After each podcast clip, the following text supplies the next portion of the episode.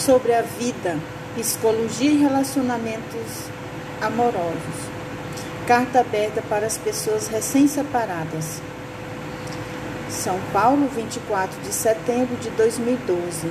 Querida pessoa recém-separada, não importa se você entrou com o pé ou com uma bunda, leia com atenção, ouça com atenção essas palavras.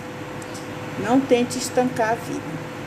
Segundo algumas pesquisas, a experiência da separação só seria emocionalmente mais dolorosa que uma morte de um ente querido. Isso explica aquela sensação parecida com um pós-velório em que você sai completamente desnorteado e exausto de chorar. O divórcio, separação, distanciamento amoroso é uma vivência muito única na vida de uma pessoa.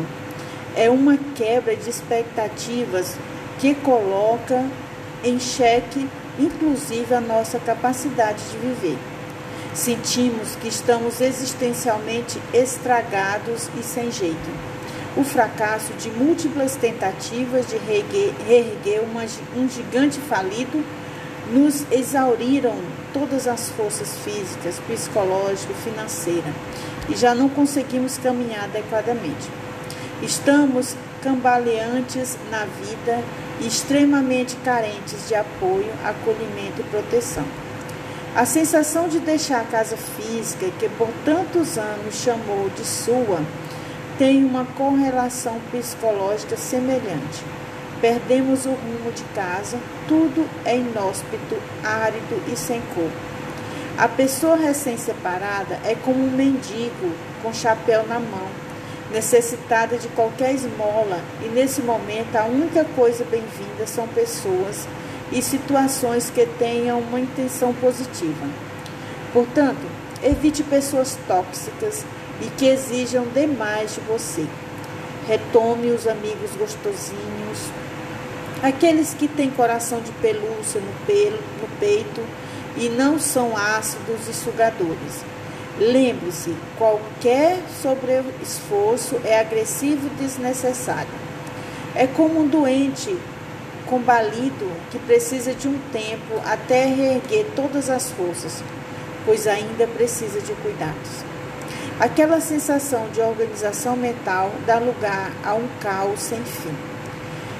Como se uma música muito alta estourasse nossos tímpanos a única coisa que queremos é que o som abaixe para retomar a sanidade.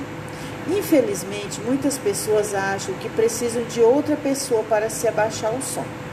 A carência faz com que a pessoa recém-separada se torne frágil, vulnerável.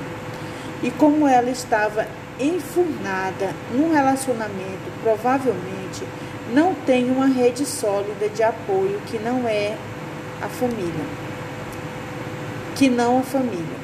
A família costuma ficar alimentando reações que aumentam aflições, como alguém que saiu do velório e alguém diz: Eu sei como você está se sentindo e vai ficar tudo bem. O sujeito olha desconcertado para aquele comentário desnecessário e não responde por falta de forças, pois a vontade seria dar um soco na cara do consolador, incansável. Luto é luto. A separação é desse tipo de luto que dói a ponto de que de um cafuné é interpretado da maneira mais poderosamente revigorante. Um carinho de um amigo soa como um afago diferenciado que pode ser interpretado como algo sentimental. A probabilidade da pessoa recém-separada de se apaixonar pelo padeiro é alta. Até o pão de cada dia soa interessante num clima emocional de tempo fechado.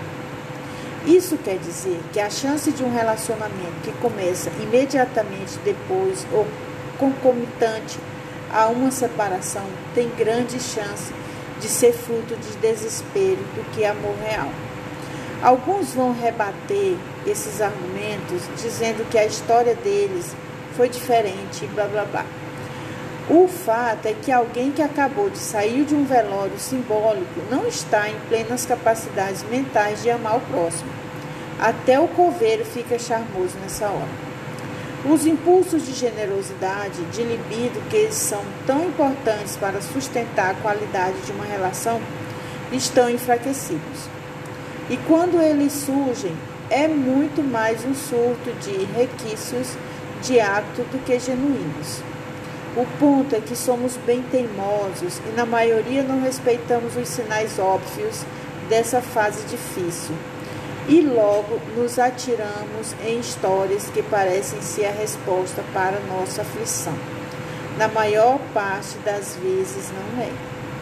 A pessoa que se presta a se relacionar com alguém que está recém-separado corre um risco altíssimo de ser confundida com uma miragem do passado. Ela se vale de uma vulnerabilidade de momento e se coloca como enfermeira emocional do enlutado. Sem perceber, entra num jogo vencido. Do outro lado, a pessoa fragilizada aceita qualquer ajuda e expressão de amor e cede imaginando que aquilo vai tornar os dias menos amargos. Mas, no fundo, sabe que tem um pouco a oferecer. Tem muito pouco a oferecer. Pois ainda está digerindo uma série de mágoas, decepções, sofrimentos de impotência. Ainda não conseguiu fazer uma reavaliação da própria vida com a imparcialidade e já tenta sair de uma ressaca enchendo a cara de novo com um amor fresquinho de alguém. Não é justo com ninguém, pois a pessoa nova que chega vai ter que engolir comparações desnecessárias e lidar com sequelas sem sentido. Do lado de fora, veremos o sorriso complacente e generoso da pessoa esperançosa, aguardando que os piores momentos passem. Começa a entrar em histórias que não a pertencem na tentativa de ajudar na cura emocional do outro mas tudo em vão. Aquela hora precisa é tempo de saudade e solidão. A solidão pós-separação é um ritual muito respeitado, em especial pelos homens que têm uma dificuldade em lidar com o buraco e o fracasso da sua validação masculina. Imediatamente após, até antes do divórcio, já costumam colocar uma nova dama em sua cama para apaziguar uma dor silenciosa que corrói seus dias ruins. As mulheres que, educadas a experimentar a sua dor com honestidade, costumam respeitar mais o tempo de recuperação, nem todas. De modo geral, é possível reconhecer a pessoa recém-separada pelo olhar aparentemente vivo e elétrico, mas no fundo vazio e prestes a explodir com raiva e choro.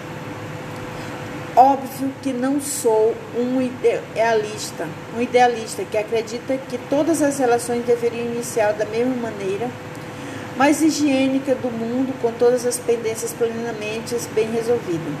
O que estou reforçando é que engatar um relacionamento no outro interminavelmente costuma ser uma estratégia de pessoas desesperadas. Alguns conseguem um tempo de cicatrização mais rápido, mas a maioria apenas transfere o saldo devedor de uma conta para outra. As dinâmicas patológicas não foram evidenciadas. A possibilidade da pessoa simplesmente culpar o ex é alta e conflito que deveria ser olhado de perto de, se perde no meio de declarações precipitadas de amor. O problema real continua ali, aguardando a ressurreição, e em momento propício vem à tona e forma de um novo ciclo de dor. A pessoa que aguardou pacientemente o outro se recuperar do luto começa a reivindicar seu trono e aí a coisa vai complicando a tal ponto que o inferno volta a se instaurar. Eu que já experimentei muito dessas tentativas desastrosas de se reerguer mesmo sem nenhuma condição para isso, não posso oferecer uma fórmula. Seria muita pretensão. Afinal, aos trancos e barrancos vamos nos reflorescendo, vamos nos florescendo de novo. Mas se eu pudesse dizer alguma coisa para alguém que está recém-separado, seria: siga em frente. mas respeite suas pernas cansadas e seu corpo exausto. Desejo toda a sorte do mundo nesse novo ciclo de autodescoberta. Do psicólogo Frederico Matos.